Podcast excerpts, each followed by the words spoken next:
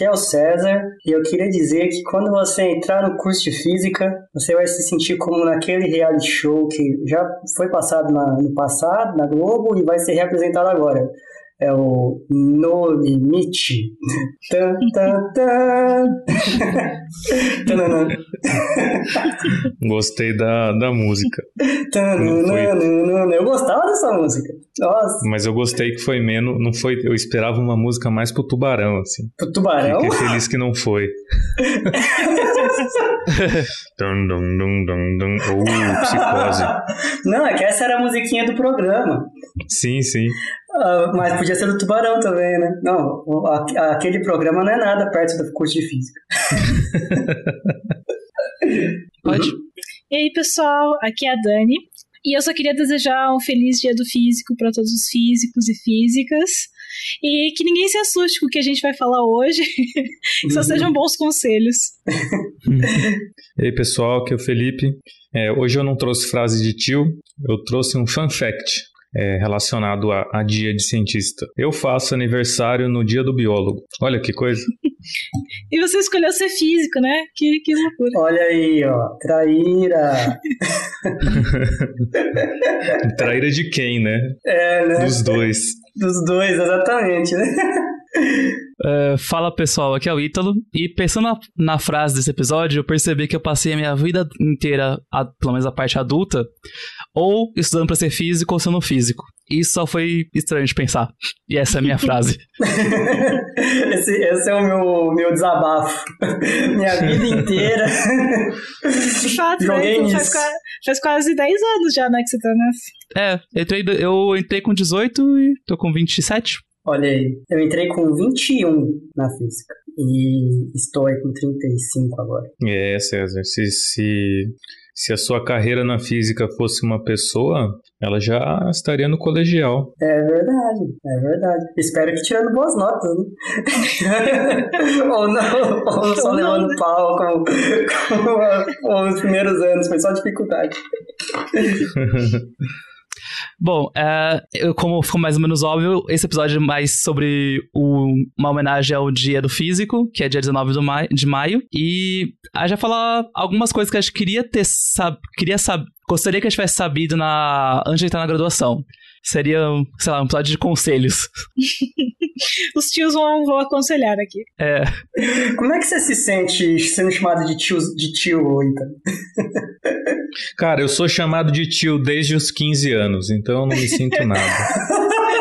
É, Pelos meus amigos que, sinto... que, eram mais velhos que eu, então uhum. já superei é, isso. Eu ia dizer que eu, eu, me sinto muito nova pra você chamar de tia, mas, né? Ah, que ele foi desde os 15, né? É, eu fico um pouco eu abalado, tenho um, assim.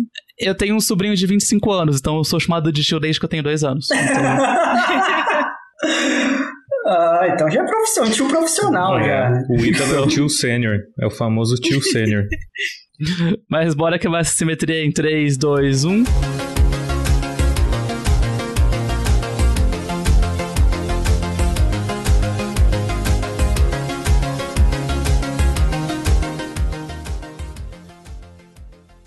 Este episódio teve apoio financeiro do Instituto Princípia. Criado em 2017 e mantido pela Fundação Instituto de Física Teórica, o centro tem por objetivo a produção e difusão de ciência, além de conectar a ciência à sociedade.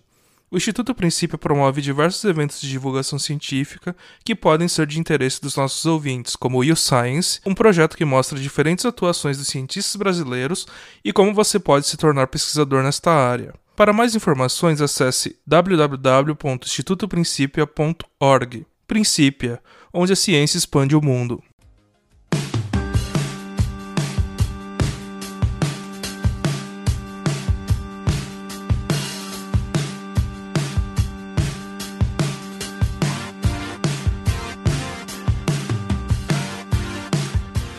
Uh, bom, um fun fact também, gente.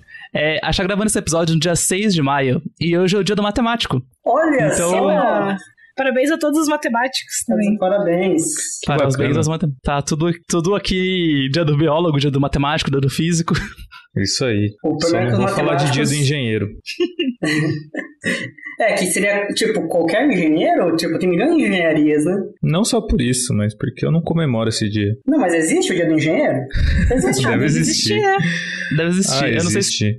Provavelmente existe. Tem, tem dia para tudo mesmo hoje em dia. O problema do, do, dia do matemático é que os matemáticos mesmo não chegam a comemorar muito, porque eles passam a maior parte do dia tentando provar que o dia existe. Complicado.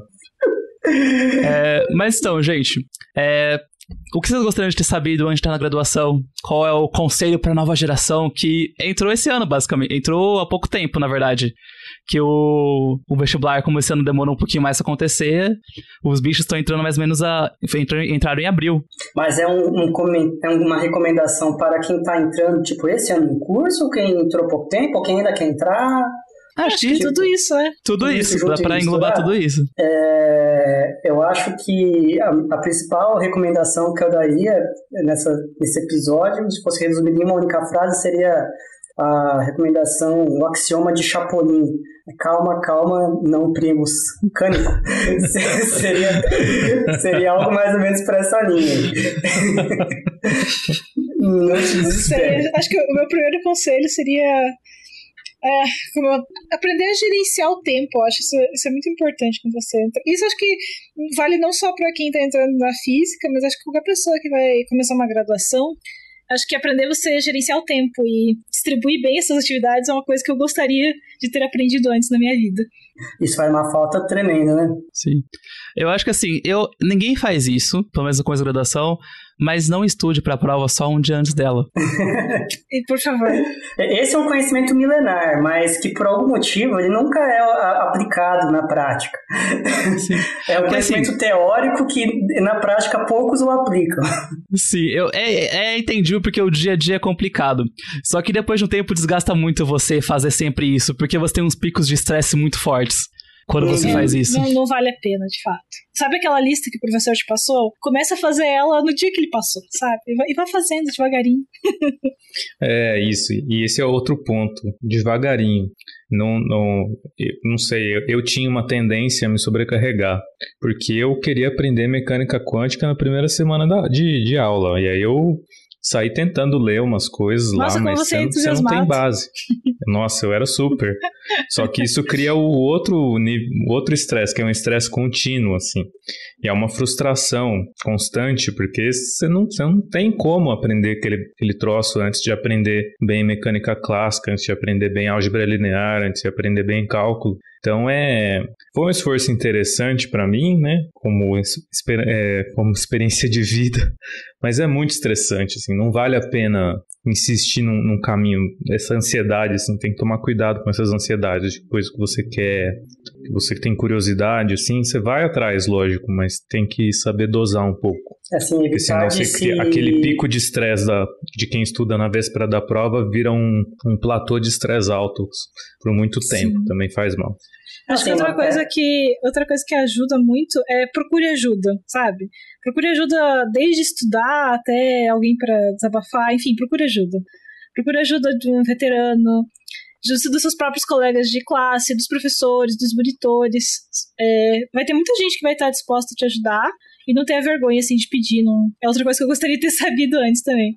É verdade. Isso me lembra uma outra coisa, até mais geral que é a importância de ter vida social durante a graduação.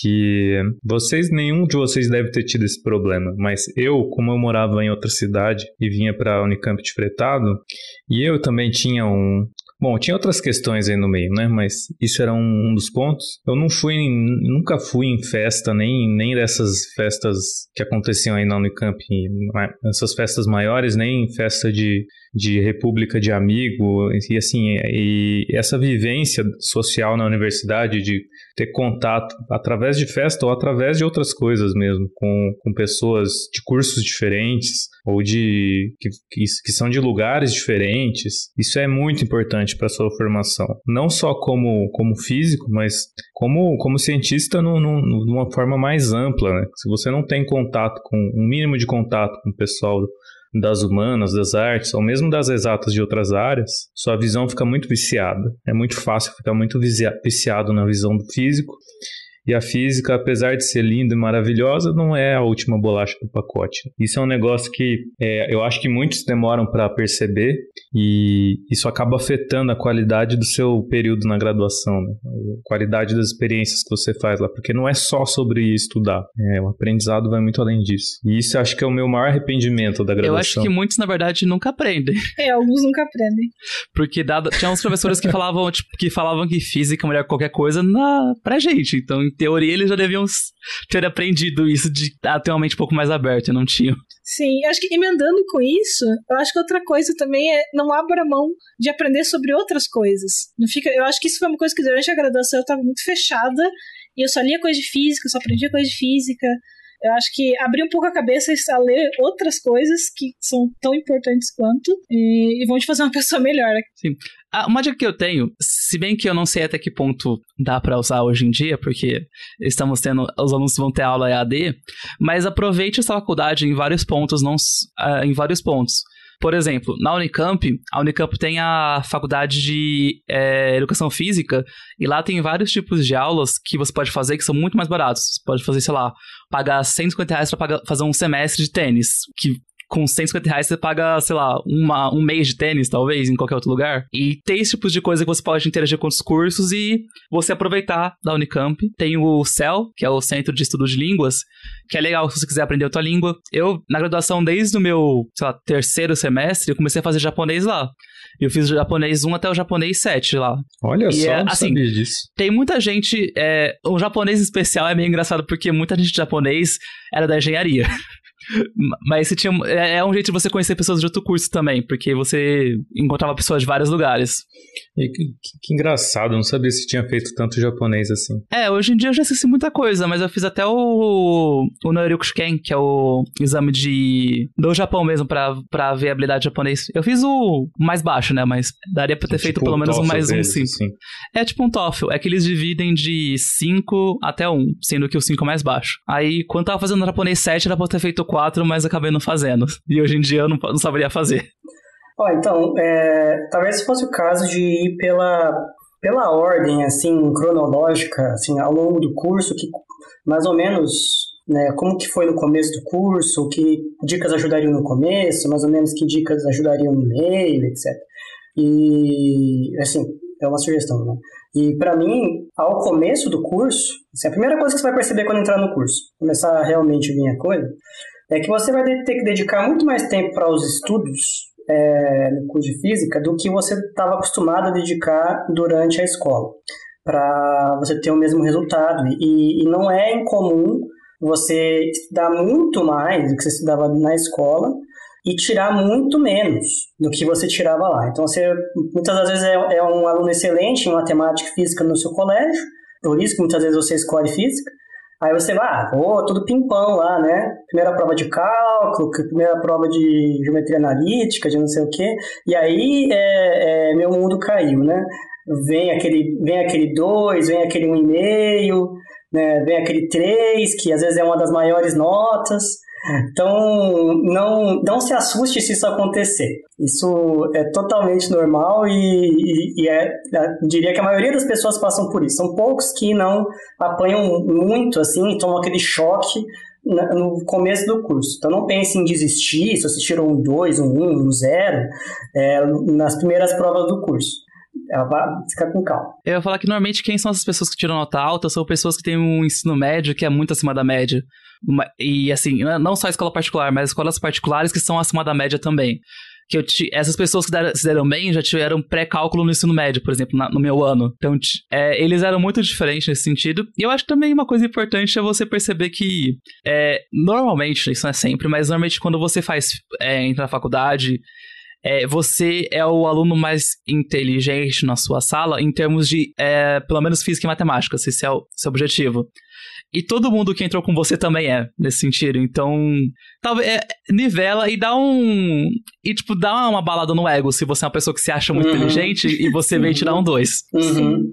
Não, mas eu acho que eu queria colocar aqui mais um conselho que fica bem inserido aqui. Não despreze quem tá no ensino médio ainda. Não despreze as disciplinas do ensino médio, sabe? Uma uhum. física do ensino médio bem feita Uma matemática básica bem feita vai te ajudar e muito nos seus primeiros semestres do, do curso de física. Isso é verdade. E eu estava lembrando, eu acho que isso que o César falou é mais comum, é até os exemplos que ele deu foi cálculo e geometria analítica, né? Ele não falou física 1. É, eu também não falo, mas é... também acontece muito também, né? Mas acontece menos, né? É mais frequente nas disciplinas da matemática, uhum. eu acho. Pelo menos na Sim. nossa turma eu acho que é. é em cálculo, com E certeza. a impressão que eu tenho é que é porque, é, acho que pelo menos para mim, acho que para muitos ali, foi o primeiro contato com essa forma mais axiomática de tratar matemática, né? De você ter definições é, precisas dos objetos matemáticos e todo o resultado que vem dali você tem que demonstrar. E eu, eu lembro o professor só meio que falava de um jeito que parecia que se você não, não, não tivesse demonstrado, você estava proibido de usar o resultado. Então, se você não tiver demonstrado é, suas regrinhas de derivadas, você não pode usar essas regrinhas de derivadas. Tem que ir para a definição e é, então, assim, assim, não, não que você tivesse que saber a demonstração de cabeça, de cabo a rabo, mas era bom é, você ter essa noção né, de que existe um, um motivo para aquele resultado, existia um, um encadeamento lógico de ideias muito, muito específico, muito preciso. E o começo do curso de cálculo, principalmente, costuma pegar esse aspecto, porque é, porque é novidade, né? É, é árido mesmo. E, e, e tem que ser árido, eu acho. Não, não tem muito. Não tem jeito muito mais suave de introduzir esse tipo de conceito. E ao mesmo tempo é o que te deixa depois pensar de forma sofisticada como, como físico, ou mesmo como matemático, né? É a partir disso que você constrói a, uma forma mais madura de pensar. E ao mesmo tempo, o negócio que é impressionante aí da parte boa, mas eu queria saber isso antes de entrar na faculdade, apesar de ser bom, não ser, não ser bucha, é o tanto de maturidade que você ganha ao longo do primeiro ano, eu acho um negócio impressionante. Maturidade intelectual mesmo. No sentido de olhar para coisas de matemática ou de física ou de outras ciências até e como o seu olhar sobre essas coisas muda com um ano de curso. E isso é um negócio para te deixar humilde, assim, porque ainda tem muito mais coisa para aprender e sempre vai ter, e é um negócio para te deixar humilde para sempre, eu acho. Mas eu acho muito interessante. E é uma ponta de esperança também. Bom, outra coisa que eu queria falar que acho é uma coisa que me, que me incomodava muito, talvez por. Porque eu me sentia muito. Ah, é uma expressão muito ridícula, mas eu sentia muito fraco fazer isso. Mas eu. de trancar matrícula. Eu achava que era muito. Ah, eu fraquejei e tranquei matrícula. Então eu não fiz isso por um bom tempo. E, te, e teve algumas vezes que teria feito bem para mim, tipo, ter trancado uma matrícula, uma matéria e ter feito em outro semestre. Explica aí pro isso... pessoal o que significa trancar. Que assim, no curso de física, ou na curso da faculdade, pelo menos na faculdade como a Unicamp, que é pública, você escolhe a sua grade. Depois do segundo semestre, no caso, né? No primeiro semestre você não escolhe, mas você escolhe os horários da sua disciplina e quais disciplinas você quer fazer. Tem o número mínimo que você tem que fazer, e no meio do semestre você pode trancar a disciplina, que é você escolhe parar de fazer ela. É, vai estar no seu histórico que você trancou, mas você não vai ter como repetir a disciplina. Você pode ser, você vai só ter parado de fazer ela. Você pode ter, fazer isso daí uma vez só. É, tipicamente você acha que não vai dar conta, né? Aí você opta por isso para não, não correr o risco de reprovar. Ou para não dividir sua atenção em várias coisas e focar no, em algum subconjunto menor. Você foi com muita sede ao pote, pegou 10 disciplinas, mas você descobriu que você dá conta de fazer só 4. Isso. E é uma coisa que eu tinha que eu tinha uma certa vergonha de fazer. E é uma coisa completamente interna minha. Ninguém nunca falou isso, mas eu me sentia muito. Da época eu me sentia muito fraco fazendo. Porque eu achei que, ah, não dei conta, fraquejei. E agora, vendo em retrospecto, eu poderia ter, ter trancado uma disciplina ou duas naquela época e ter tirado uma nota melhor nas outras, ou ter até uma, uma qualidade de vida melhor na época. Sim. É, eu acho a qualidade que, de vida é importante. Com isso também, é, com isso também eu acho que é, não, não, não, se sinta mal se você precisar fazer mais devagar o curso, sabe? Devagar em comparação com o que era esperado de você, sabe? Não se sinta mal, assim. Eu acho que eu, eu me desdobrei em mil para me formar nos quatro anos, que era o tempo certo, entre aspas. E eu, hoje em dia eu acho que não valeu a pena. É, acho que se eu tivesse contigo. feito um semestre a mais, ou dois semestres a mais, teria sido muito mais tranquilo. E acho que talvez eu teria aproveitado um pouco mais. Então não se sinta mal se você precisar fazer mais devagar, tá? É, eu tive eu a também. mesma experiência, Dani. Eu me formei em quatro anos, mas assim, eu tava correndo pra terminar em quatro anos, porque sim. Porque, sei lá, se eu tivesse ficado um ano a mais, eu poderia ter feito menos matérias, poderia ter, sei lá, ter feito uma IC mais longa, podia ter feito muita coisa. Então, é, é inclusive, na minha, no meu, meu caso, eu fiz em cinco, de propósito. É, porque não porque eu estivesse provando, pegando menos matérias, mas porque eu, eu tirava matérias para botar no lugar matérias de outros cursos da Unicamp. Então, assim, eu ia, eu ia fazer matérias, sabe, na matemática, fazer matéria na filosofia, é, pegar essas matérias de outras áreas que eu achava interessante, e falava assim, para que, que eu vou me matar para correr, para me formar, é, sabe, sem aproveitar toda a estrutura que tinha na universidade, sabe? Então, eu, eu preferi é, alongar o meu curso, fazer mais matérias eletivas, é, sem pressa. E, e no, no, caso de você que estiver fazendo o curso for fazer, não tente se matar para terminar logo, não tem por que fazer isso. Você aprende, você aprende mais, cada um tem seu ritmo. É, inclusive, você vai ganhando maturidade conforme o curso avança. Então, se você faz coisas rápidas demais, às vezes você não consegue absorver bem outras que vêm na frente. E, e um outro, uma sugestão essa que eu acho que é uma de sobrevivência, né? E Se só você... um parêntese aí, César, tem, tem coisa que demora para sentar na cabeça, né? Sim, não é porque você fez quântica 2 que você sabe Sim, quântica. Você vai nossa, demorar um não. tempo sem estudar isso para sentar na cabeça ainda. Eu não sei vocês, mas eu sempre tive a sensação de que eu só entendi a matéria no semestre seguinte que eu tinha feito. tipo, eu fazia, sei lá, estrutura da matéria. Aí eu passava aquele semestre, no outro semestre eu falava, ah, agora eu acho que eu entendi. Ó, eu acho, Dani, que eu só tive essa sensação quando eu fui monitor, viu? Justo. É, só quando você realmente... foi dar a matéria que você falou, oh, então é por causa disso. É, eu acho que até uma citação interessante da filosofia para quem não sabe, eu gosto muito do, do Schopenhauer, né, filósofo. É, e ele, um dos livros mais importantes dele, ele fala que um, do, um dos conselhos para quem vai ler o livro é ler o livro duas vezes. Porque o livro todo, que, dá, que é um, são dois tram, trambuco de 600 páginas, é uma ideia só. Então você tem que ler o livro inteiro duas vezes para você conseguir entender. E aí tem a impressão que quase todas as disciplinas são meio que isso. É tipo uma ideia só, só que você só consegue pegar essa noção do todo quando você revisita, às vezes duas, três, doze. Eu tenho um parada um pouco diferente. é, pensa assim que a, a, a, disciplina é um filme ou um livro de mistério que teve assassinato. E você descobriu no final qual era, quem era assassino. Você assiste pela segunda vez para ver os foreshadowings do assassinato, de quem é assassino. E é meio que isso, você sabe o estado final, e você tá revendo algumas coisas antes para ficar, ah, entendi por que, que isso vai dar naquilo, e algumas coisas assim. Ou seja, Analogia física é tipo um filme de terror, é isso? Só que é um, é um bom. Só que é um filme de terror muito bom. Eu queria dizer. É, mas, isso, mas isso é um ponto importante, gente. Essa questão da, da maturidade, do, do, da ideia assentar na sua cabeça, você realmente entender. Tem pessoas que até pegam rápido e entendem, às vezes, durante o semestre e tal. Mas mesmo essas vão ter um, um entendimento melhor depois, né? Mas é totalmente comum você terminar a matéria e você não dominar aquilo lá direito. E, e passou um ano, dois, você não dominou direito. Leva tempo, mas conforme você vai enfrentando problemas cada vez mais complexos ou diversos, então você tem que usar aquele ferramental matemático ou aquela parte da física de novo, é, você vai ganhando maturidade é, intelectual para você conseguir atacar esse tipo de problema. Começa a ficar menos difícil. É que nem você tentar fazer um, um exercício físico, correr, e no começo, correr dois, dois, minutos, você morre de falta de ar, né? E com o passar do tempo, dois minutos não é mais tão problemático. É, é algo que acontece assim na, também no, nos cursos da universidade, sabe? O tanto que você precisa estudar, a complexidade das ideias. é igual você usar máscara hoje em dia. Na primeira vez que você colocou, falou assim, nossa, que sufocante. Aí hoje em dia você coloca, nossa, não tô nem sentindo mais a máscara aqui.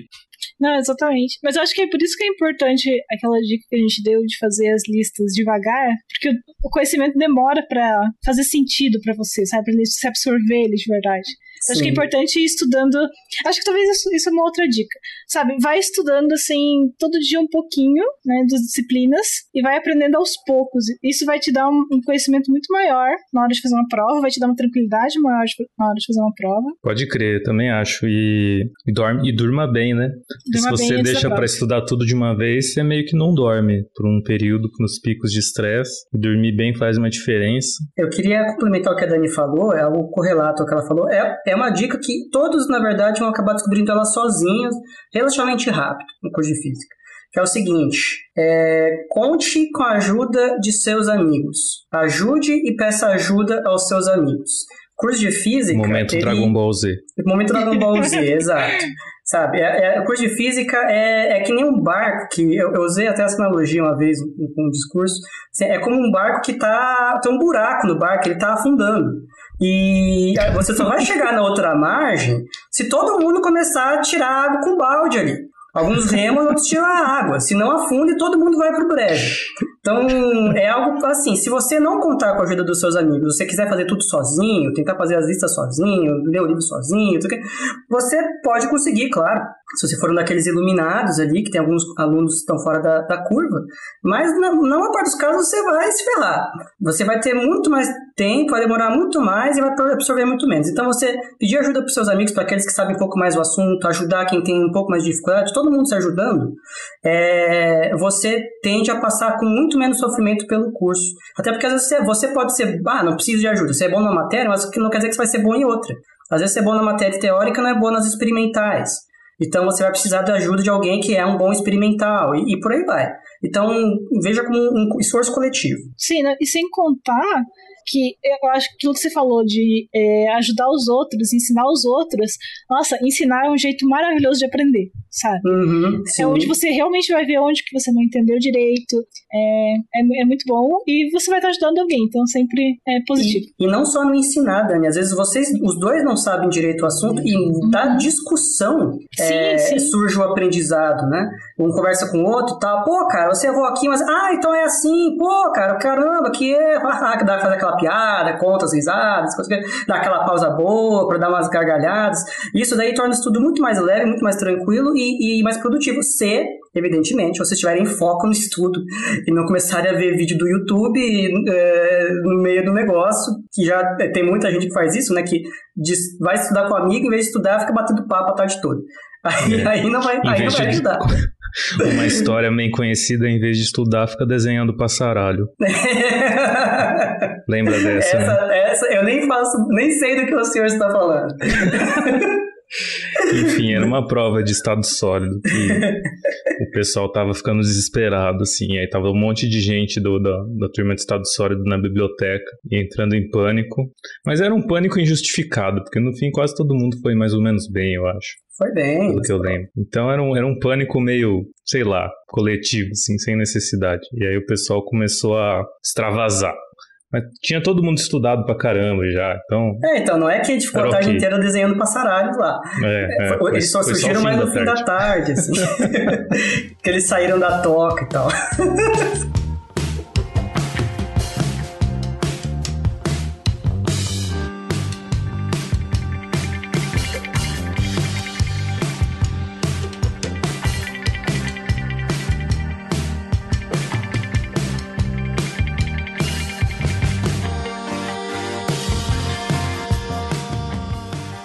Falando em estado sólido, eu lembro de um negócio que me deixou muito puto. Estado sólido na Unicamp é, acho que quase todo lugar. É matéria do último ano, na verdade do último semestre, tipicamente.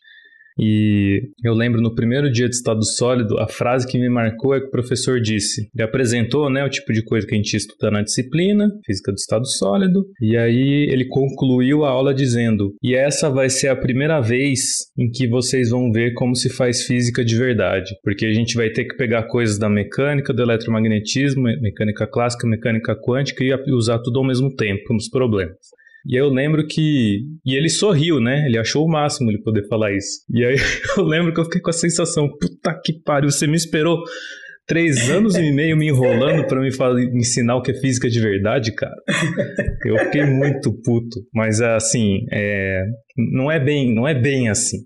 Acho que uma coisa que é interessante saber de cara é que o, o, currículo da física ele não é linear, ele é tipo uma espiral. Então você faz lá as, as chamadas físicas básicas, 1, 2, 3, 4, ou sei lá que código que tem, que vão, passam por mecânica clássica, termodinâmica, eletromagnetismo, um pouco de física moderna. É, geralmente nos dois primeiros anos ou um pouco mais. Depois você vai ver tudo isso de novo. E isso é bom, porque você vai ver com mais profundidade. Então é espiral nesse sentido. É como se você tivesse. Você está no centro do conhecimento da física, que é onde você não sabe quase nada. E aí você vai dando voltas no conteúdo e vai revisitando eles, mas com cada, cada vez mais abrangência. E eu só fui entender isso no final do doutorado, que era assim. Porque, mas era assim, é, acho que talvez fosse uma das maiores fontes de ansiedade para mim, porque eu queria fazer a disciplina uma vez só. Como assim? Fiz uma vez só e não, não acham que eu não aprendi, eu tenho que fazer de novo? Que eu tenho que fazer mecânica clássica três vezes. Mas, mas não, é porque você vai aprendendo outras coisas da própria física, outras coisas de matemática no caminho que te possibilitam avançar naquilo, porque é tudo muito interligado, né? Então é difícil não ser espiral, esse, o, o jeito de aprender esses conteúdos. Sim, e é até legal, né? Porque se você ficar com algum buraco no conhecimento, você sempre consegue preencher é. depois, né? Sim, tem outra chance. Eu ia comentar uma coisa que a gente estava falando sobre estudar com os amigos, que eu achava isso daí muito legal na graduação, que hoje em dia não acontece por vários motivos, mas era você ficar na biblioteca, ter uma mesa lá que na biblioteca da física, na você podia é, alugar uma sala por um certo período de tempo e ficar com uma mesa lá. E ficar com os amigos e realmente estudar, fazer as listas. Eu achava isso daí muito legal. Mas um conselho também, não seja o amigo, entre aspas, que só aparece quando é para fazer a lista, ou pior ainda, aparece pedindo a lista já quando ela está pronta. Uhum. nem na graduação, é nem na pós. Nem na, isso, na graduação. Porque isso é muito chato. É feio. É muito feio. Não seja aquela amigo aproveitador que só aparece pra pedir a lista. Só não aparece. Sim, pedir a lista, assim, é, de vez em quando, para um grupo diferente do que você estuda, acho que nem é tão feio, porque às vezes um grupo evolui de um jeito, outro evolui do outro. Mas se é a pessoa que some o semestre todo e só aparece para pedir lista, para migalhar a lista dos outros, é feio. Precisa quando a lista para entregar, com parte da avaliação e a pessoa pede um dia antes de entregar. Ah, é, sim. não, aí é. O é, salve que eu tô falando, se salve nesse podcast. É pra vocês daí mesmo. Acho que todo mundo cresceu, né?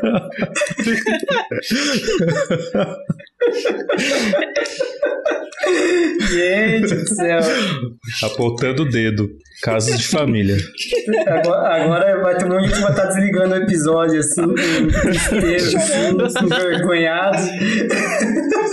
Esse é o momento que a estatística do, do podcast mostra que as pessoas, algumas pessoas pararam de ouvir. pararam de ouvir. Não, tem, tem cada história nessa parte aí também, bastante na, na graduação. Mas assim, todo mundo. Eu acho que uma coisa que eu acho bem legal da física, pelo menos na minha experiência, é que todo mundo se ajudava. É, não tinha uma competitividade nesse sentido assim de ah, não vou mostrar minha lista, algo assim. Todo mundo fazia as coisas juntos. É, você tirava uma dúvida com um amigo, ele ia responder. Era assim, sempre uma pessoa ou outra que era muito chata, mas na, em sua maioria as pessoas eram muito legais e, e, e se ajudavam. Não, isso é, e é incrível, né? Porque é, é mesmo você não sendo, parece. Sim, mesmo você não sendo super amigo com a pessoa, você pedia uma ajuda, a pessoa te ajudava, fazia lista junto, pegava lá a, o quadro, o, pegava na lousa, vamos fazer exercício na lousa. Era e, muito legal. E, e muito embora o curso como um todo seja muito competitivo, né? Porque tem disputa de bolsa, de iniciação científica, um monte de coisa. Depois bolsa de mestrado, quando você vai se formar, que às vezes depende do seu histórico escolar, processo de seleção. Então, existem, existem assim, né, existe um elemento de competição forte ali, mas esse, essa competição pelo menos para mim, né? Ela não se manifestava nos alunos, assim, não querendo ajudar o outro, porque o outro pode ficar com, sabe, ser orientado pelo professor que eu quero ser orientado, ou conseguir a bolsa de mestrado que eu quero, não sei o quê.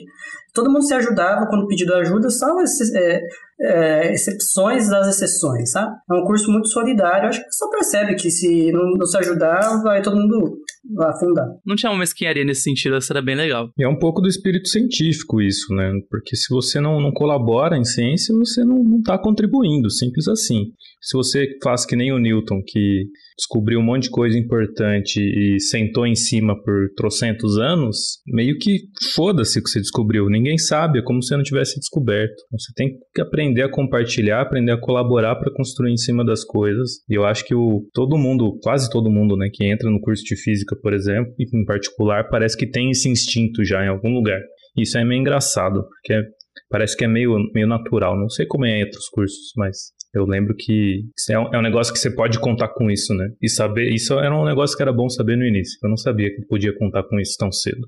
O outro o comentário que eu queria fazer lá atrás, antes que eu esqueça, é, levemente mudando de assunto, um outro conselho é relativo ao pessoal que pode estar com dificuldade nas matérias, eventualmente mal nos primeiros semestres ou ao longo de alguns semestres. Vamos supor que chegou na, você está é, lá e reprovou em, em, várias matérias, ou tem várias matérias acumuladas, né? Aí você pensa assim, pá, então, é, para eu terminar no prazo, ou para não demorar tanto para me formar, é, semestre que vem eu, eu, vou pegar, sabe, o normal você pega 4, 5 matérias, eu vou pegar 8. Eu pego 8 porque aí eu abato várias matérias aí eu consigo me formar mais rápido. Meu amigo, não faça isso. Pensa que se você está tendo problema em conseguir passar em cinco matérias, você vai ter ainda mais problema em passar em oito matérias. O mais provável que vai acontecer é que você vai reprovar além do que o que você estava tá, tendo dificuldade e vai acumular ainda mais matéria. Então, é, você tem que ter uma noção assim de qual é o ritmo que você consegue levar o curso para você fazer as matérias bem, aprender e passar. Eu, por exemplo, eu lá na física normal era 20 créditos, 5 matérias. Normalmente as matérias tinham 5, é, 4 créditos. Eu fazia 5, no meu, o meu descobri que o meu limite era 6.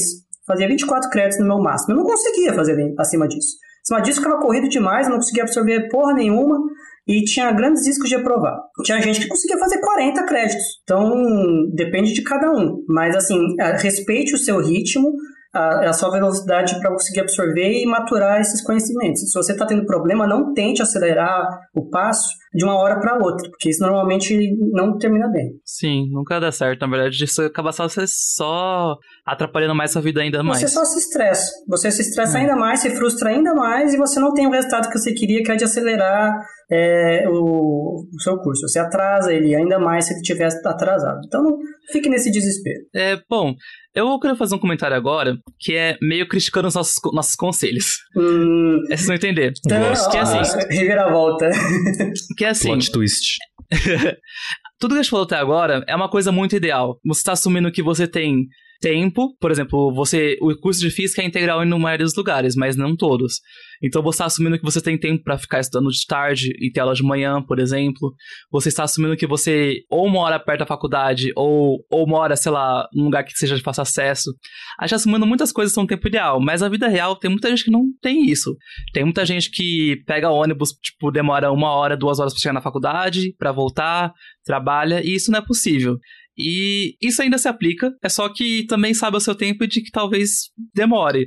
É, tenta seguir o que a gente falou até agora, mas dado as limitações que você tem na sua vida, porque o que a gente tá falando é muito um caso ideal de alguém que tem os recursos para poder ficar o, o, dia todo na faculdade sem precisar se preocupar com a vida financeira. Eu acho que no caso, Ítalo, não é que não se aplica, é, você tem que adaptar. Então, o é, conselho, é por isso que eu falei pra, assim, ainda dá para aplicar nas limitações. É, o conselho é assim, adapte ao ritmo do, do possível. Então, se você não consegue estudar tanto tempo assim, que você tem que trabalhar, etc, etc, faça menos matérias em horários que sejam possíveis para você fazer e faça essas daí. É, não tem problema nenhum nisso. Então, vai, o ponto é que você tem que respeitar esse ritmo, não vá além desse ritmo e não se, não se frustre, nem fique chateado se você tiver que fazer mais devagar que outros alunos, porque você tem que trabalhar, ou porque você tem mais dificuldade na matéria, ou seja lá o que for. O ponto é você tem que ir no seu ritmo, você, só você vai descobrir qual é. Se é o ritmo recomendado pelo curso, se é um ritmo mais devagar, se é um ritmo mais rápido. O... É isso aí. É, e assim, eu sei que é meio foda fazer isso na vida real, mas tenta não ligar para as pessoas, para a pressão das outras pessoas. Tanto família perguntando assim, e aí, vai se formar quando? Que é uma pergunta clássica. Que depois de tempo, para muita gente é tipo, não pergunta mais isso, por favor. É, eu não eu sei, eu só meu, não sei. Meu, eu ensinei meu pai que é falta de respeito perguntar essas coisas. É, isso daí é, quando se é forma, uma quebra quando de defende. decoro. É. Quebra de decoro. e até pressão de professores. Tem alguns professores, tem muitos professores muito bons, mas tem professores que são muito cuzões. E eles vão ser cuzões nesse sentido também, de desmerecer você porque às vezes você tá fazendo uma matéria, menos matéria, ou você não tá indo tão bem. E assim, é foda não ligar, mas não ligue, porque, porque se você é ligar, esses, esses não casos vai, aí, vai geralmente, esses professores geralmente não sabem bem do que estão falando. Tá, tá, cheio de exemplo de professor que joga shade em aluno e depois o aluno se destaca. É, é isso que eu ia dizer, na verdade. Eu acho que é, não necessariamente alguém que teve histórico perfeito na graduação e foi maravilhosamente bem, vai depois se tornar um profissional bom. Eu acho que você é, fazer ciência, ser pesquisador é bem diferente de fazer matéria. É um, é um outro esquema, tem, exige um outro tipo de resiliência.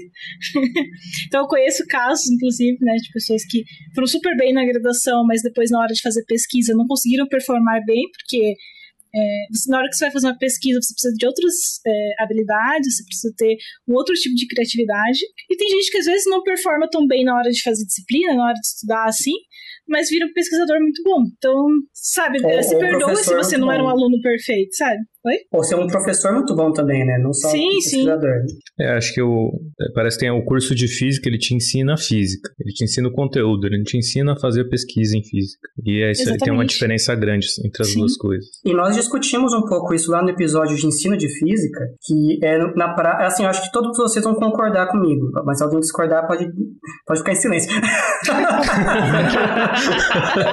pode calar a boca. Se alguém discordar, você tá errado, tá? É, você tá errado. Errado. Não, brincadeira. Se alguém discordar, pode, pode discordar. Que é o seguinte. Em silêncio. É, em silêncio. Existe uma grande diferença, eis a frase que a gente falou lá. Existe uma grande diferença entre você saber física e você passar numa matéria de física você saber termodinâmica e você passar na matéria de termodinâmica ou você ir bem numa prova de termodinâmica. O que se exige de você na, prova é uma certa habilidade e o domínio do assunto e o que implica também pesquisar sobre o assunto não é necessariamente a mesma coisa e muitas vezes é quase disjunto. Tá? É, então não é, não é nada incomum o pessoal ir muito bem na prova, bem na matéria e passou um mês já esqueceu tudo, não lembra mais nada né, ou lembrou lá os mecanismos. Então, eu tenho essa visão, depois de muitos anos, de que é muito diferente você falar que o aluno passou com 8, 9, quer dizer que ele domina aquele assunto. Não, ele, muitas das vezes ele esqueceu, e às vezes nem durante quando ele fez ele entendia direito. Ele seguiu uma série de algoritmos ali que sabia como resolver o exercício, decorou aquele, aquele procedimento de resolução e foi bem. E isso não é, não é aprender o assunto. Não sei se vocês discordam ou não. É, eu acho que só tem que, só tem que fazer o, uma ressalva que é, bom, a, a, diferença é basicamente entre saber o conteúdo e tirar nota alta. Então, a esperança, o, o, por que, que a nota existe? Porque a esperança é que você consiga avaliar o quanto a pessoa sabe a partir da nota. Isso funciona sempre? Evidente que não, por, tudo que você disse. Mas isso funciona num número não desprezível de vezes também. É, é, não no sentido de nota alta e baixa, mas no, no sentido de suficiente e insuficiente. Quando chega aquele bolo ali perto da nota de transição, né, o famoso 5 bola, é sempre meio duvidoso se as pessoas estão abaixo do 5 bola é, assim, é difícil, eu, como quando eu dei aula também, eu achava difícil avaliar essas pessoas, porque, meu, você, você, não, você é um ser humano dando um número para as pessoas, você não tem resolução, você não tem, você não é tão preciso assim. Então, você tem que tomar uma decisão difícil nesse momento. Mas quem está muito abaixo do 5 ou muito acima, tipicamente, claro que tem exceções, né? Mas tipicamente é um bom indicador. Claro que tem exceções, a pessoa que passa com 10, mas porque ela aprendeu a fazer a sua prova muito bem, ela meio que adivinhou como que você pensa e o que, que vai aparecer na prova, e ela é craque em é, escrever e fazer as contas exatamente como o professor faria. É, e essa pessoa provavelmente não vai ficar com muita coisa do conteúdo na cabeça, mas não sei, eu acho que essas e, pessoas e, são e, poucas. E não é nem, ô, Felipe, não é nem adivinhar o que você vai fazer. Uh, os professores estão dando vários anos as matérias, então os demais alunos, aquela coisa de consulte os seus amigos e os seus veteranos, né? Você ah, vai sim. saber o, o que, que os, o, o professor cobra. Professor. É, coisa uhum. popular. O que o professor cobra, o que ele não cobra. Tem provas antigas, muitas vezes, do professor na, no Xerox. Tem um monte de coisa que você. As listas de exercício que caem Nossa, nas provas dele, às vezes são, às vezes são exercícios. Então, às vezes são exercícios que estão, sabe, na lista dele, que ele sempre cobra aqueles exercícios. Sim, então... pode. Não, eu sou muito inocente. Tu esquece tudo que eu falei. Eu, eu só fiz isso de pegar a prova velha duas vezes na, na minha vida inteira. E eu tô achando que todo mundo faz assim, mas óbvio que não. Não, acho que. Sou muito a inocente. A maioria tá no banco de provas lá olhando. É, devia ter discordado em silêncio. Perdi uma oportunidade de ficar quieto aqui. É, quem avisa, amigo é, Felipe. Não, mas, mas, isso é sério, gente. É, às vezes você, o cara vai bem, não é, não quer assim, nossa, que craque, ele, é ele sabe tudo.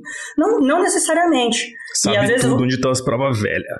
É, e outro que, às vezes, a prova ela atrapalha o seu aprendizado. Porque às vezes você precisa estudar para a prova um dado conteúdo e vocês têm vontade de, de, de, ir dar um passo atrás e aprender melhor certas coisas ou coisas paralelas e você não tem tempo para isso.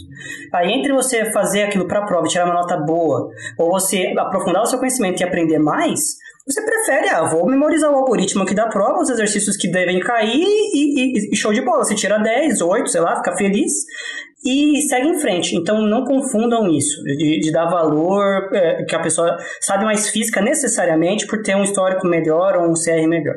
Muito menos vai ser um bom pesquisador. É só pra ficar uma coisa, é CR é, é meio que a média ponderada das suas notas que só para ficar claro o que, que é. Mas é, isso é bem verdade, principalmente porque tem muitas coisas que acontecem, o plano já aconteceu comigo, de eu não estudar um assunto que eu tava com vontade de estudar, porque eu falei assim, não vai cair na prova. Uhum. Porque Sim. ou o professor falou, ou você sabe meio que, tipo, baseado em provas antigas, você fala assim, hum, estatisticamente, assim, não vai cair Sim. na prova. Não vai cair, é. Isso é, e assim, às vezes, depois eu acabei voltando? Sim, mas vezes, em alguns casos não. Muita, a maior parte dos casos você não volta porque você nem tem tempo mais. E você tá tão cansado. Eu lembro uma vez que eu tava estudando pra mecânica geral. E, e aí ia ter prova de mecânica geral, eu tava lá estudando. Pra variar, eu era um procrastinador, deixava tudo pra última hora, etc. É, aí eu tava estudando pra mecânica geral e tinha um capítulo, na verdade, um site de sessão, Teoria do Caos.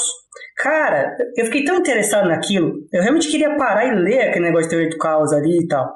É, mas cara, isso aqui não vai cair na prova. É, é, então, pra que, que eu vou estudar isso agora? Aí eu fui lá, fiz a prova, e depois quem disse que eu voltei pra essa teoria do caos? Não, estudo, não voltei, eu tinha prova de sei lá o que depois, e, enfim.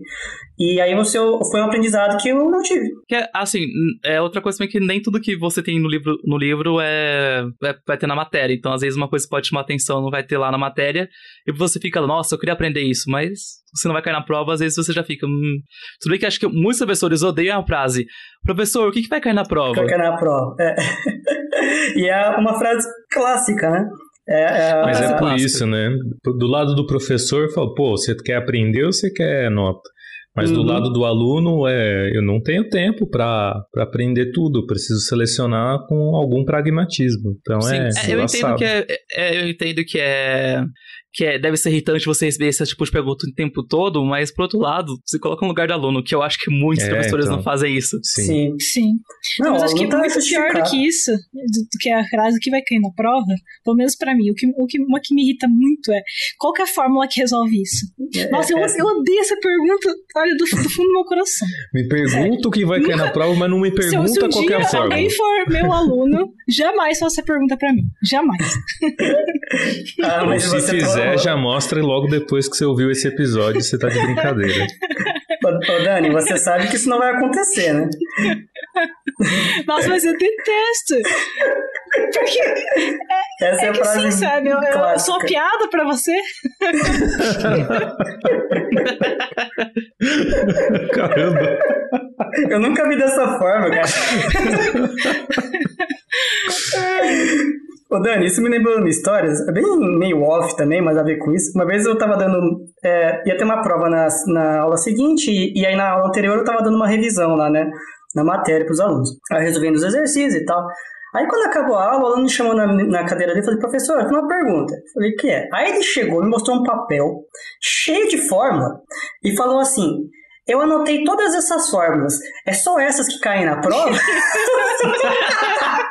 Eu fiquei, caralho, pensei assim, não, meu amigo, é, não, não pensa assim, tenta entender o que tá acontecendo, entender a física do negócio, aí você vai saber, não, mas são essas, ó, tá faltando algumas aí, tô falando tal e tal, mas essa não é a ideia que você tem que ter pro estudo, né? Saber as fórmulas, mas não saber usar, nem o que elas significam, não vai te ajudar de nada.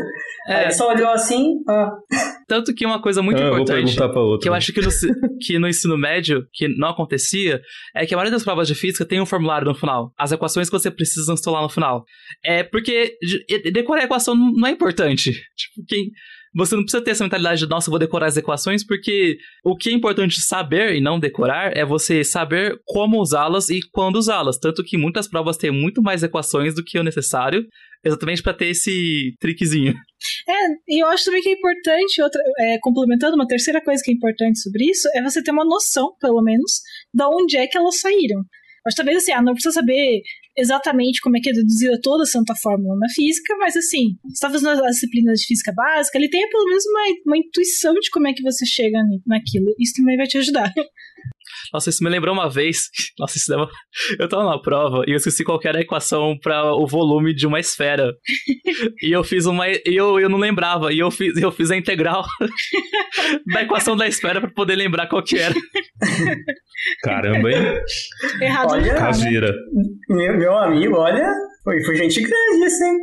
Isso é coisa de gente Pior que agora que você É falou, eu acho que eu já fiz isso também. Exatamente o mesmo exemplo. Porque acaba, acaba que você esquece o valor assim. Qual que é a fração na frente mesmo? E você faz a é, integral, a integral é exatamente. muito mais. Eu sei que tem um pi, um r ao cubo, mas qual que é o fator? E a integral é muito mais. É, é, não é didática, qual seria a palavra? Intuitiva. É muito mais intuitiva você fazer. É, então, indo por esse lado, assim, é, a dica central é tente entender e não decorar nada. Se você entender bem a física do processo, você vai conseguir deduzir quase todas as formas. Então, isso- e, e você vai entender por que, onde elas se aplicam, quando elas não se aplicam, e o que é muito importante, o pessoal está jogando fórmula quando ela não se aplica ali. E, e, assim, embora você possa, às vezes, já, eu já passei por isso, às vezes eu, eu não ia também numa prova porque eu gastei tempo tentando entender em vez de decorar, e a prova ela beneficiava quem tinha decorado. Uma vez, o trauma da minha vida foi que um, caiu um teste de Física 3 que pedia momento de dipolo magnético lá, e era uma coisa que eu não sabia direito o que era, não sabia deduzir, e, e errei a questão. E quem só tinha decorado a desgraça da forma tirou 10 no teste. Então eu, fiquei puto da vida. né? Porque eu tentei entender e me fudi né, na prática. Ah, eu tenho um Só conselho que- prático também. É só, só complementando aqui. Sempre faça análise dimensional nas provas. Sempre. Oh, Esse é ouro. Essa Nas é outra. provas e na vida. E na vida. Sempre Eu tô faça. fazendo minha pesquisa aqui, análise dimensional no café da manhã, almoço e janta. É, exatamente. É, Isso vai te ajudar pra vida. Assim. Unidade não é uma coisa chata, é uma coisa Unidade importante. essencial. A frase que eu ouvi no começo da faculdade: física sem unidade não é física, é matemática.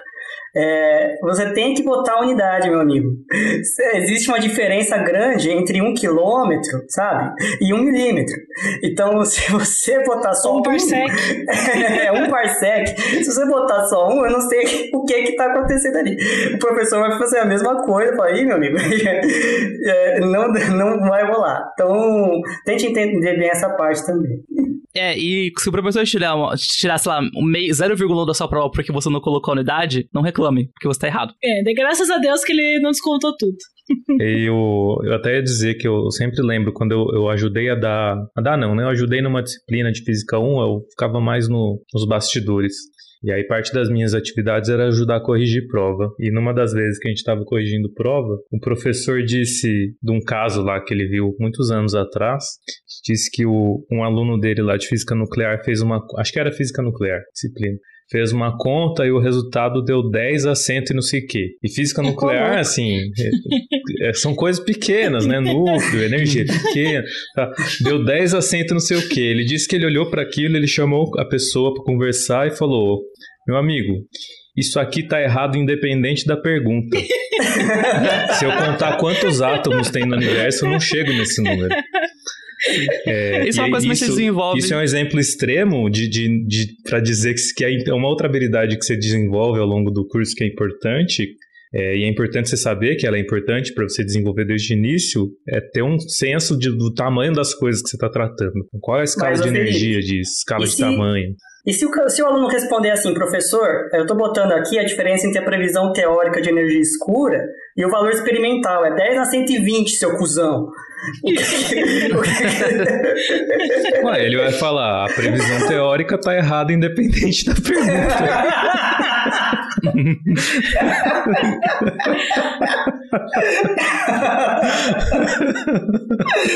É, a, a vida é real, né? Às vezes acontece isso.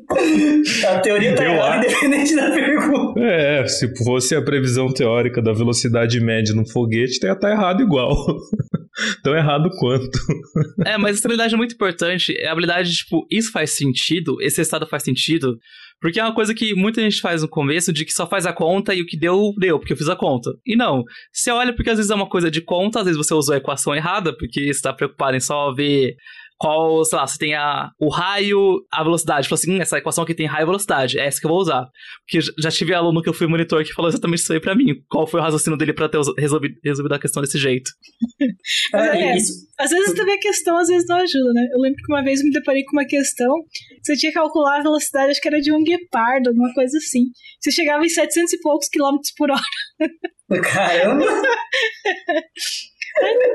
que guepardo é esse, meu amigo? Que guepardo é esse? Então. O, o Tá cheirado. É um guepardo no avião. Então, ó, você mudou um É, referencial. Ele pegou um guepardo visto de um avião. Isso dá quase 200 metros por segundo. A velocidade do som é quanto mesmo? É 340. 343 metros por segundo. Então, tô chegando lá. É uma coisa que você vai acabar aprendendo sem querer, é, é um monte de constante. É, Uma- geralmente é um. Que fica. Que fi- é, não. Depende, né? Pra vocês. Pros particularão. Pro pessoal de médias energias e altas energias. Na- quando você estiver na infância da física, no começo do seu curso, você vai ter vários valores de constantes. Quando você virar adulto, tudo vira um. que nem a Dani falou aí. Ou, ou- ou pior, eu acho que pior que tudo vira. Vocês vão Pior entender o não, vai tudo virar um, é o pior que dá pra fazer mesmo. Mas um passo antes é tudo virar letra, né? Então você. Sim, Você não- nossa. Tamanho. Ah, esse, o máximo que você sabe é o expoente. Constante de Planck. Ah, é 10 a menos, né? E você sabe só um. Eu nem isso lembro mais, porque eu não trabalho com quântica há muito tempo. É 6,62 vezes 10 a menos 34. 34, né? Constante de Boltzmann. Ah, 10 a menos 23. 20, 23, né? Falando merda, não. Depende da unidade. É sim. É. Se não tá errado, né? Che, Porque senão pode ser um. Não pode ser um de novo. Mas pegando o que a Dani falou, isso me lembra uma história que passei na graduação, que era assim, era em ótica. E você tinha que calcular ali, fazer um experimento, né? Era laboratório de ótica. E você tinha que medir o índice de refração do vidro. Tinha um vidro lá, e você tinha que ver quanto que a luz desviava tal, e calcular o estágio da luz naquele meio e o índice de refração. Aí o índice de refração do vidro, é, esperado é mais ou menos um, um e meio, três meios.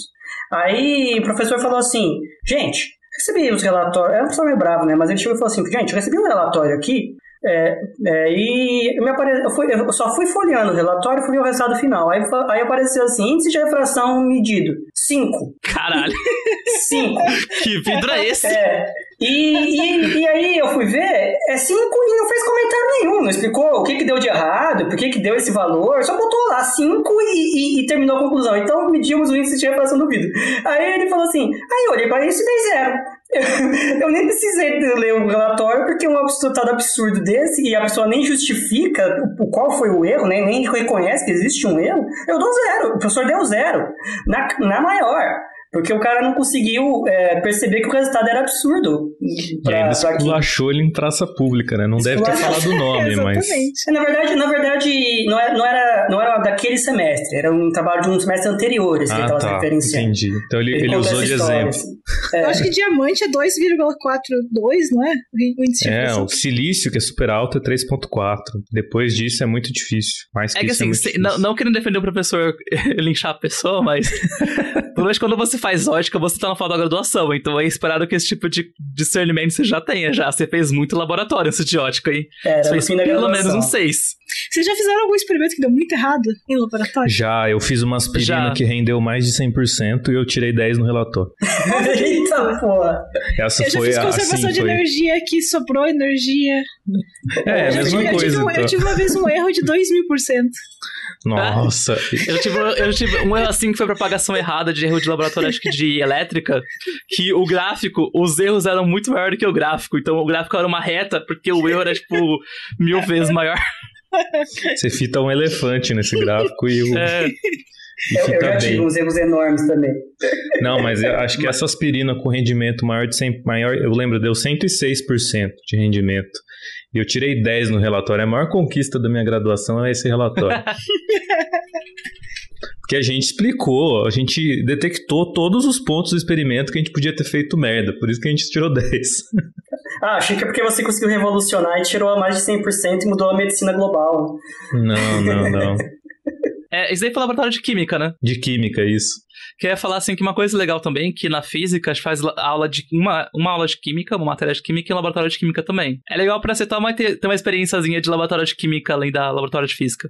É um mundo um Não pouco sei co- diferente, né? É, bastante, na verdade. Ah, eu queria aproveitar esse comentário que o Felipe e a, e a Dani falaram aí. é, eu, eu, enfim, essa parte experimental, né? Não se assuste, meu amigo, no começo do curso, você vai medir, fatalmente, você vai medir em algum experimento a aceleração da gravidade.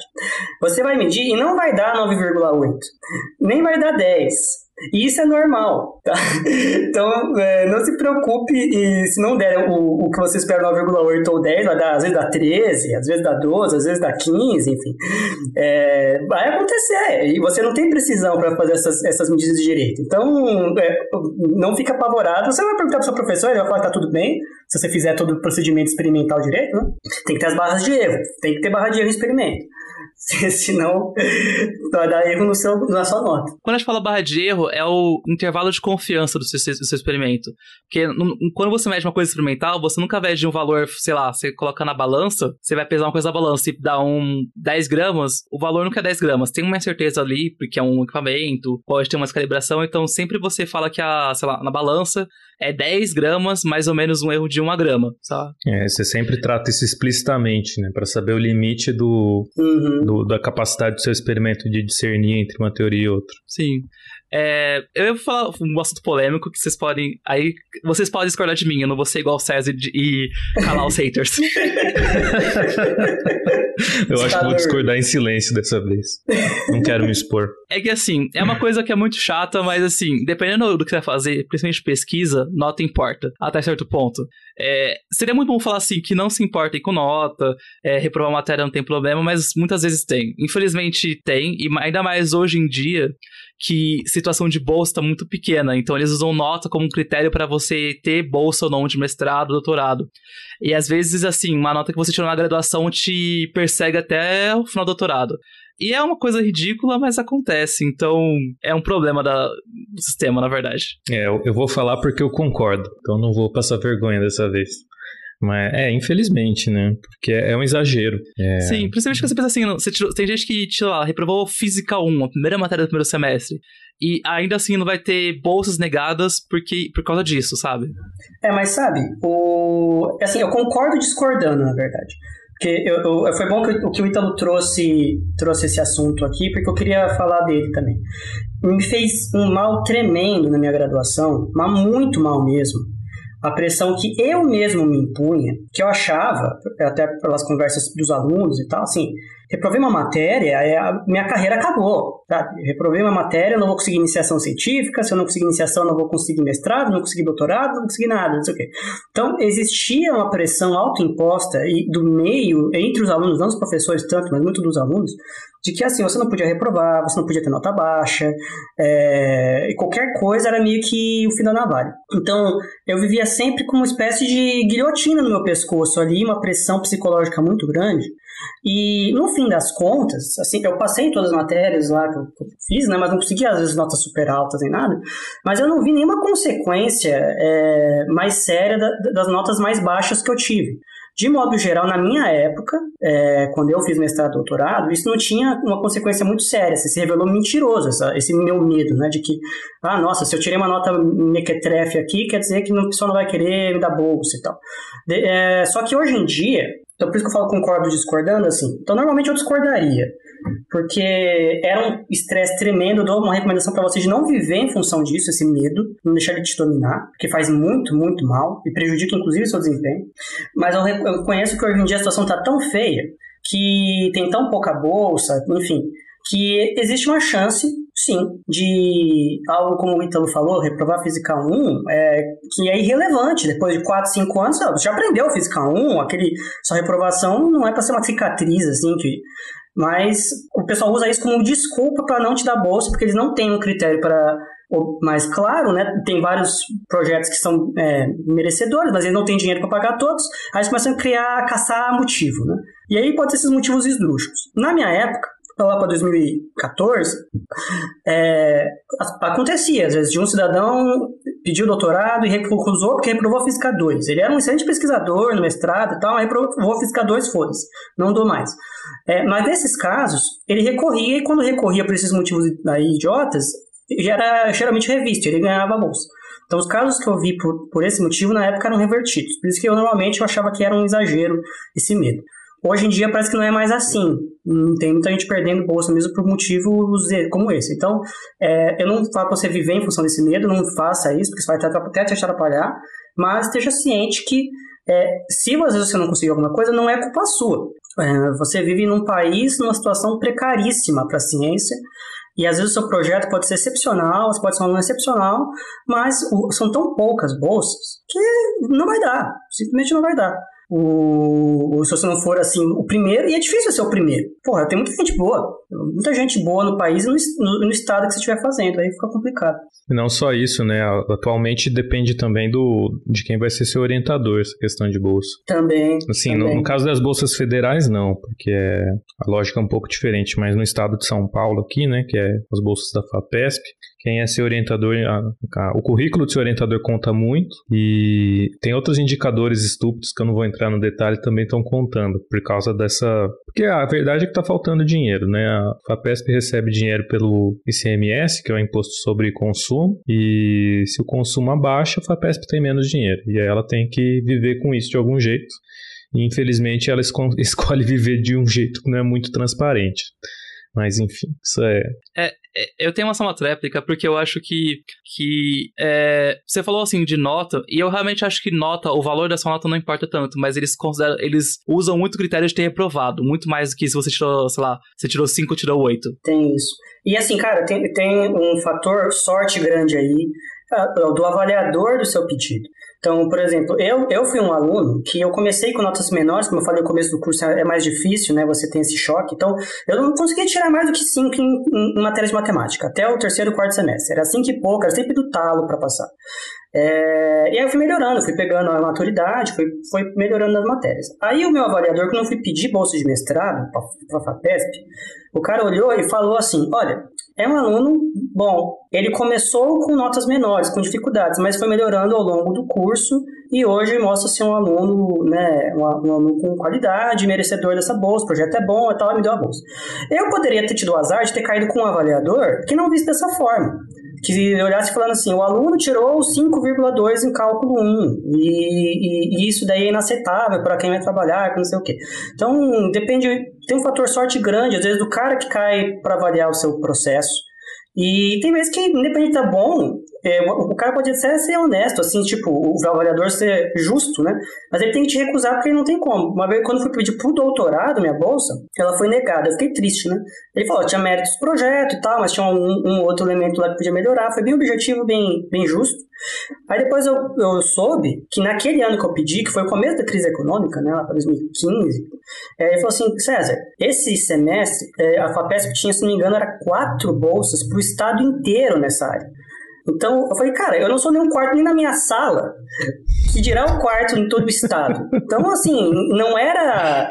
Eu fiquei, eu fiquei feliz. Eu falei, olha, então, na verdade, foi. Não foi minha culpa. Não foi minha culpa, exato. Vou, vou, ficar, vou ficar me martirizando por uma coisa que tem quatro postos no estado todo e não consegui, sabe? Eu não sou super-homem.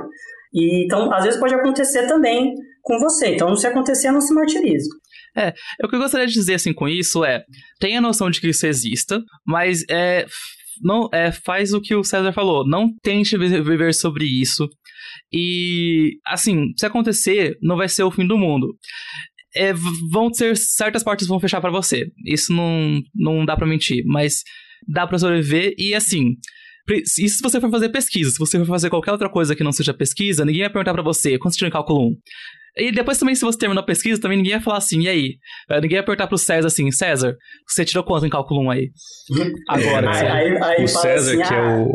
Eu diria que o César é o mais bem sucedido de nós agora, atualmente, porque ele é o único que tem emprego fixo como físico. Emprego fixo. É, e aí ninguém, o chefe do César não vai chegar para ele e falar, oi, e aquele 5 bola em cálculo 1, hein? É, então. É, e nem também uma entrevista de emprego também, ninguém ia falar assim, e aí, deixa eu ver seu histórico, deixa eu ver se você era um aluno bom. Não. Sim, mas eu, eu, acho assim que. Tudo bem, se você tá ouvindo a gente, você já reprovou, não é o fim do mundo, sabe? E talvez as portas que se fecharam, talvez não eram as portas para você, sabe? Vão achar, às vezes vão abrir portas muito melhores que vão se encaixar muito mais com você. Então, assim, uhum. é, tem uma certa positividade, assim. Sim, a FAPESP é mais chata nesse aspecto, né? Mas as bolsas sim. federais tendem a ser mais flexíveis. Você pode também então... explodir a casa toda e aí não tem. A porta abre também. Também, é. Se não dá pela porta, é pela janela, sabe? É. Túnel subterrâneo. É. Tira um pedaço do teto. Não, não se desespere, assim, sabe? Acho que é... é. Não, eu tenho um dos meus dos meus maiores parceiros, assim, no doutorado, a gente fazia muita coisa junto, reprovou uma disciplina no primeiro ano. E os nossos orientadores, eles sabiam que isso não significava nada, então eles tinham consciência o quão nada isso significava. Tinha vários alunos que trabalhavam com a gente tinham reprovado em algum momento.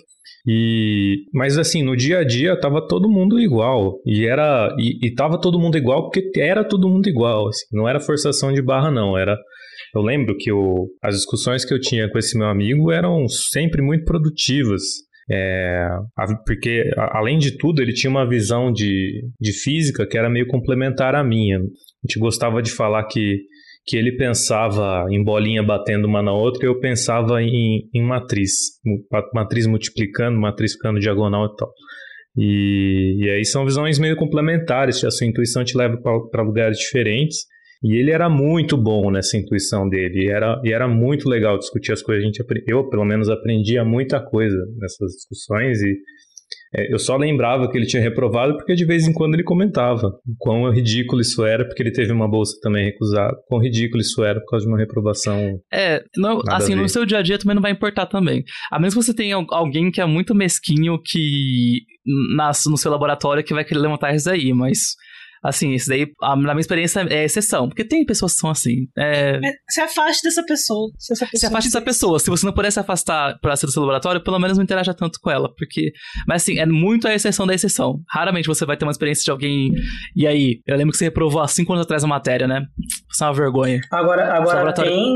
Agora existem, infelizmente, casos de docentes que selecionam que aluno oriental ou não, baseado em CR. E, e, isso daí já, já vi histórias, é uma coisa assim meio ridícula, né? mas ele pergunta assim, ah, qual é o seu CR? Aí isso, o cara fala uma média, né? um CR não muito alto, ele já, já ignora, fala assim, ah, então tchau, não quero você. É. é. mas esses caras também, eu acho que tipicamente eles são pessoas difíceis de lidar. E quando você vai procurar um orientador, é importante que o seu relacionamento com ele seja seja positivo, não pode ser muito intrincado, né? É, isso então, na verdade se... é uma. É, é, desculpa. Isso é, é, já é uma coisa que a Dani já falou. Isso é uma porta que fechou que foi bom ter fechado.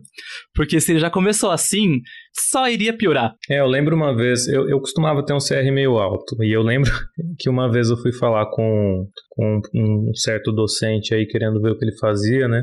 Se você não ouviu o meu Fisicando, é, eu falei com, sei lá, 60% do corpo docente do Instituto de Física da Unicamp ao longo da minha graduação. E a um desses caras, que não me recebeu muito bem, era exceção. Ele me recebeu bem, mostrou o laboratório, depois a gente foi para a sala dele conversar, e ele, a primeira pergunta que ele fez foi qual seu CR? Eu falei quanto era, e falou, ah, não, tá bom. Porque, ah, se, se fosse abaixo de tanto, aí eu já ia falar para você ir embora, porque aí eu não consigo pedir bolsa, e é chato você ficar por aqui sem bolsa. Se tiver algum amigo com CR abaixo disso, também nem fala para me procurar, tá bom? Aí eu falei, tá bom, até nunca mais. Mas assim, foi, foi quando a pessoa, a pessoa se mostrou, de certa forma, né? Quem que ela era. E aí, a porta não fechou para mim, porque por sorte, e é realmente sorte, na minha opinião, eu tinha o CR alto. É, mas é, deu para ver que eu não ia conseguir. O jeito que a pessoa mede, lida com, com esse conceito de mérito era muito diferente do meu. E aí não, não ia dar certo. Aí eu fui embora. E tudo bem, assim, tudo bem. Sabe que eu não vai dar. Um gancho insiste, que, né? Felipe, que o Felipe falou, que é muito importante. É, principalmente para o pessoal da pós-graduação, né? Não é tanto para quem está entrando no curso agora, né? Mais para quem vai avançar, mas também para quem faz iniciação científica. É assim, eu classificaria como metade dos seus problemas numa pesquisa, seja numa iniciação, mestrado, doutorado, é o tema que você escolheu. É a dificuldade, complexidade do tema, problema, tipo, conseguir material se for experimental, etc é a dificuldade do dia a dia. A outra metade é o seu orientador. Se você tiver um bom orientador que te ajuda, que é um cara legal, que você se dá bem e tal, metade dos seus problemas estão eliminados. Você, você vai conseguir fazer tudo muito mais fácil. Se você, por outro lado, pegar um orientador, uma pessoa de, difícil convivência, uma pessoa que não te ajuda, que te larga lá, que só manda você fazer as coisas e bota o nome no paper junto com você, não sei o quê, você vai ter um estresse aumentado muitas vezes. O seu problema não vai ser mais somente o problema técnico que está ali em questão, mas vai ser a falta de assessoramento ou uma, uma vivência difícil com a pessoa. Então, escolha muito bem o seu orientador e escolher muito bem significa é, pergunte para os veteranos, pessoas que já trabalharam com ele, como que é trabalhar com ele. É, se você tiver alguma matéria que você fez com ele, ou tente fazer matéria com ele para ver como é que é. É, não vá só, tipo, você foi conversar com ele, ele foi super simpático na reunião, falou que aceita te orientar e tal. É, é que nem um vendedor que, o, o, do banco, o gerente, que vai te oferecer um empréstimo. Ele é só sorrisos quando você chega. E, mas se você não tomar cuidado, aquilo pode virar um pesadelo depois. Então, escolha muito bem esse orientador, ou pergunte, não tenha vergonha de como é que é trabalhar com fulano? Mas é o quê? Porque às vezes trabalhar com fulano é um inferno. E é muito ruim. E às vezes é maravilhoso. Eu, meu orientador, Adoro ele, Marcelo, te amo. Tô aqui me declarando.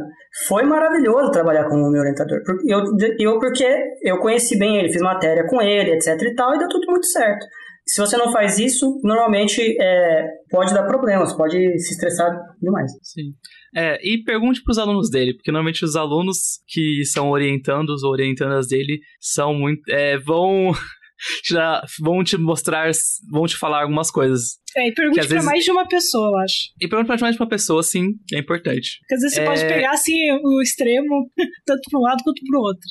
E assim, na Unicamp Especial não tem tanto esse problema, porque eu acredito que tem várias, vários professores, ou pelo menos mais de um, que trabalham na mesma área.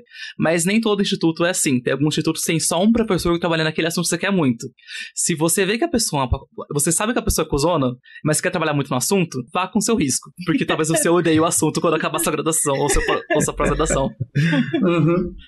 É, faça iniciação científica, acho que isso seria um, um, bom conselho também, se você pretende seguir carreira acadêmica. É, e acho que até complementando um negócio que eu falei antes, que eu, eu tinha dito antes que o, o, curso de física te ensina o conteúdo de física, não te ensina a fazer pesquisa. Mas não, isso não significa que não é, não é possível aprender a fazer pesquisa durante a graduação. É possível desde que você faça alguma ou algumas, provavelmente, iniciações científicas que é ter o contato Sim, com o dia a dia do pesquisador. dos alunos de pós, eu acho. Super. Tem muitos professores que, que eles é, deixam meio que você não tempo de experiência conhecer, sabe? Não tem nenhum projeto, ele só pede para você conhecer o laboratório, que você tem no laboratório, pede para você para você conversar com os alunos, porque tem alguns professores que eles entendem que às vezes você gostou muito da ideia, mas no, no dia a dia você fica tipo, hum, não é para mim não. O, inclusive, assim, agora é uma opinião minha, não sei se vocês vão concordar, é, eu acho que as iniciações científicas, né, que você faz na graduação, na minha opinião, elas são um bom momento para você experimentar com coisas, para você ver o que você quer estudar. Então, é, é, eu pelo menos não gosto muito da ideia de fazer mais de uma iniciação no mesmo tema. Eu gosto de, assim, se você vai fazer iniciações, mais, é, faça mais de uma se possível, e faça em temas diferentes. É, sabe, ali é o momento de você explorar. Você não tem tanta flexibilidade para você começar algo novo quando você entra na, na pós. Que aí normalmente você continua na mesma área, é meio arriscado mudar até por tempo, mas na graduação é o momento ideal para você explorar, para você ver aquilo que você gosta, sabe? Para depois, no após, você saber, olha, fiz uma iniciação nessa área, adorei. É isso que eu quero para mim. Eu não concordo com essa parte do risco na pós, não. Até pela minha experiência pessoal, que eu sou o maior salteador de área que eu conheço. E não foi, não foi doloroso fazer isso, não. É, não, assim, eu, eu, acho que é um. Não, é, é, um risco não quer dizer que é um risco inaceitável, né? Eu acho que. Não, acho que quase não tem risco. O risco é muito baixo. Ah, você acha que também se aplica no, no doutorado também? Sim. Não do, no hum. meio do doutorado, né? Mas do mestrado pro doutorado, sim, tranquilo.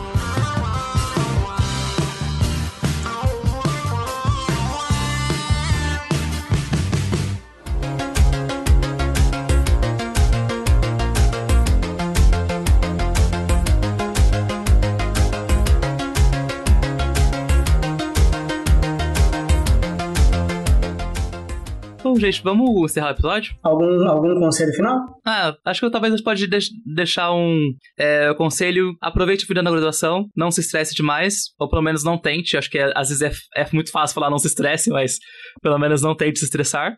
E faça amigos. Isso aí. Faça amigos. Conheça a si mesmo, respeite o seu ritmo.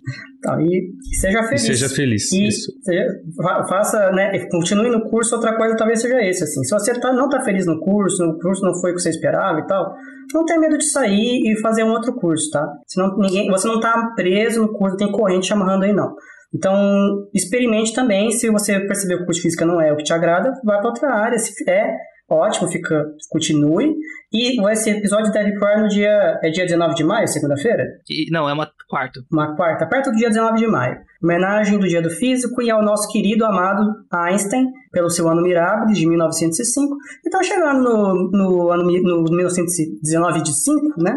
Faça uma homenagem aí silenciosa ao Einstein, fala assim, obrigado Einstein pela resultado geral, alguma coisa assim, que eu acho que ele vai gostar. Peça pra ele. Pelo efeito fotoelétrico. Fala assim, Einstein, é, porra, a coisa tá feia aqui embaixo. a coisa tá feia. Ou aqui em cima, nunca se sabe. Ou aqui em cima, é, depende do referencial, exatamente. Alguém falou o referencial? Não. Então é isso, gente. Espero que vocês tenham gostado do episódio. Um episódio um pouco mais descontraído, que a gente conversou mais com vocês. Ah, e mais uma dica. Nunca vão fazer uma prova, nunca virem à noite e faz uma prova, e nunca vão pra aula de ressaca. Tchau, tchau. Ah, sim. tchau, tchau. Tchau, tchau. Falou, falou, gente.